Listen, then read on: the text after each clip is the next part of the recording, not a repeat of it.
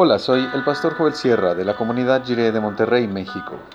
Gracias por escuchar esta breve reflexión devocional y que el Señor te acompañe ahora y siempre.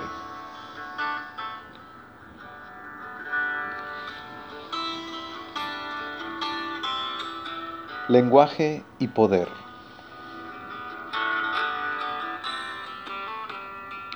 Dice Mateo 23, del 8 al 13, en la Reina Valera actualizada 2015. Pero ustedes no sean llamados rabí, porque uno solo es su maestro, y todos ustedes son hermanos. Y no llamen a nadie su Padre en la tierra, porque su Padre que está en los cielos es uno solo. Ni los llamen guía, porque su guía es uno solo, el Cristo. Pero el que es mayor entre ustedes será su siervo, porque el que se enaltece será humillado, y el que se humilla será enaltecido.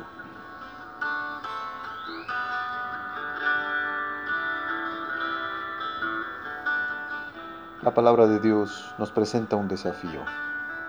Así como Abraham fue llamado a salir siguiendo el camino de la fe, Dios nos llama hoy a vivir confiando en su maravillosa gracia. El Señor Jesús nos dice, sígueme. Y el Espíritu Santo nos llama desde el futuro de Dios para transformar nuestras relaciones en bendición y paz. Aceptemos hoy el desafío de estas palabras y recordemos que Dios nos llama a hacer brillar su luz en la oscuridad. Es una luz que siempre apunta hacia el amor de Dios.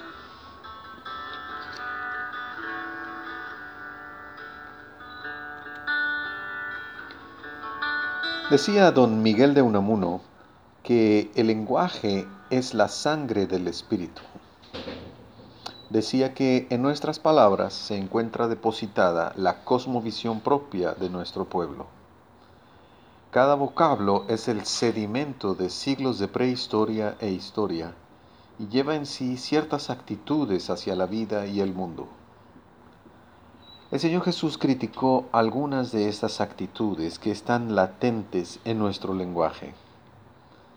El pasaje de hoy es un buen ejemplo. Dice que hay palabras que sería mejor no utilizar en ciertos contextos. A nadie llamar rabí, maestro, padre, guía, sino solo a Cristo y al Padre Celestial obviamente nos recuerda la forma en que nuestra civilización ha colocado a ciertas personas famosas o poderosas en pedestales. Y lo peor es que esas personas se creen lo que significan las etiquetas que les hemos puesto. Son simples seres humanos que piensan que por sus títulos son superiores, mejores, inmortales, sobrehumanos o divinos. En el puritanismo inglés del siglo XVII, hubo un grupo denominado los amigos. Se les identificaba también como cuáqueros. En aquella sociedad con tan marcadas divisiones de clases sociales y jerarquías de nobleza, los cuáqueros se negaron a utilizar formas lingüísticas de honor y respeto, e incluso algunos fueron encarcelados por ello. Se dirigían a todos usando solo la forma you su influencia transformadora fue tal que hoy en día en el idioma inglés ya no se usan otros pronombres para la segunda persona, solo you. Ellos actuaron así inspirados por la crítica que el Señor Jesús hizo al lenguaje. Es una crítica a las designaciones de poder que están implícitas en el lenguaje. El lenguaje puede ser el mejor disfraz, la máscara más eficiente para esconder nuestra verdadera condición delante de Dios.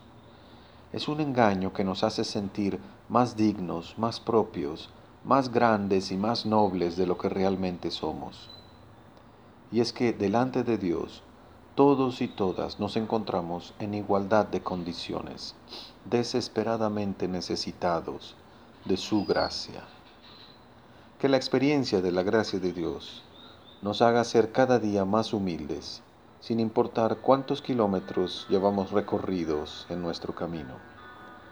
Que Cristo sea nuestro guía y aprendamos a vivir siempre como hijos e hijas de nuestro buen Padre Celestial.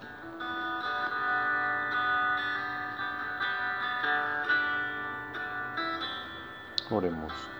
Señor, queremos guardar mente y corazón para no separarnos de ti.